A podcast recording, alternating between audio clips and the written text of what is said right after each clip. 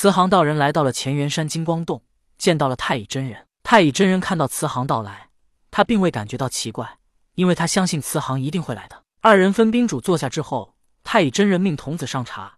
他不等慈航道人先说话，而是直接说道：“道友，你今日前来，可是也感觉到一些不正常的事了吗？”慈航道人答道：“文殊、普贤都不见了，南极师兄在他们洞里出手了。在南极仙翁去找文殊广法天尊之前，文殊广法天尊曾来见了太乙真人一面，所以太乙真人一点也不感觉到奇怪，而是直接说道：‘文殊、普贤如果没被大师兄杀死，那么他们两个便极有可能去西方。’”灵吉现出西方法身的事情，你知道吧？你再想想，当年在万仙阵，文殊也现出了这样相似的法身。如果没有灵吉现出法身的事情，或许老师他可以当做一切都没发生。可是灵吉的法身让更多人知道了，他们都会联想到文殊。你说老师能不做些什么吗？慈航道人一愣，但他接着问道：“但是这与普贤什么关系呢？”文殊收金吒为徒，普贤就赶紧收木吒。金吒和木吒又不像哪吒一样是灵珠子转世，你说他们关系如何？说罢之后，太乙真人便似笑非笑的盯着慈航道人。他们关系虽好，可这又能说明什么呢？慈航疑惑的问道。最起码能说明普贤早就知道文殊的心思，这算不算包庇呢？太乙真人反问道。慈航道人说道：“老师是一个疑心很重的人，在我心里，他的算计无人能及。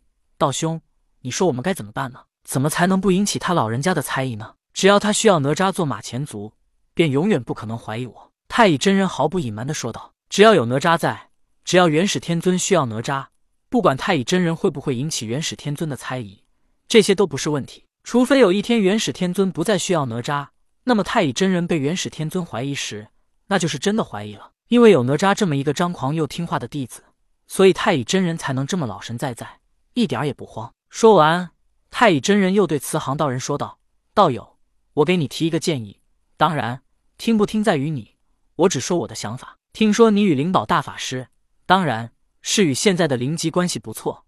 而灵吉入了西方教，他还是十二金仙之中第一个加入西方教的。老师连普贤都怀疑，你说他不会怀疑你吗？慈航一愣，怪不得木吒会让自己小心。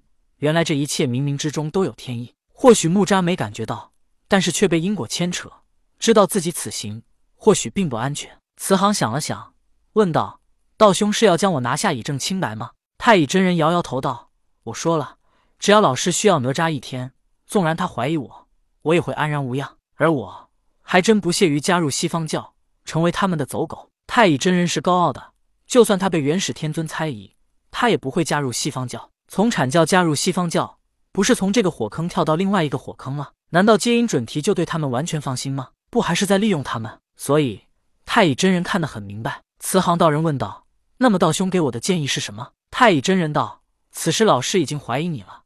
南极仙翁能去文殊、普贤那里，便一定也会去你那里。要么你先找个地方躲一下，要么你便直接去见老师，以证清白。”慈航道人摇了摇头道：“不行，我如果主动去见老师，会不会让他觉得此地无银三百两呢？如果我行得正，为何却担心他怀疑？这是不是说明我本身确实做了一些事呢？最主要的是，老师疑心如此重，我去了，恐怕不是证明清白。”而是让他直接注意到我。顿了顿，慈航道人说道：“道兄，今日跟你一番谈话，我领悟颇多。这么多年，我今日才算是活得明白了。感谢道兄的提点。”太乙真人道：“我们总是师兄弟一场，我不希望你走上文书、普贤他们的路，可是我也不想你加入西方教。”慈航道人行礼道：“道兄的苦心，慈航明白了。”之后，慈航道人离开了金光洞，驾云想着南海普陀山而去。慈航道人确实被太乙真人一句话点醒了：人世间所图的，无非是利益。如太乙真人所言，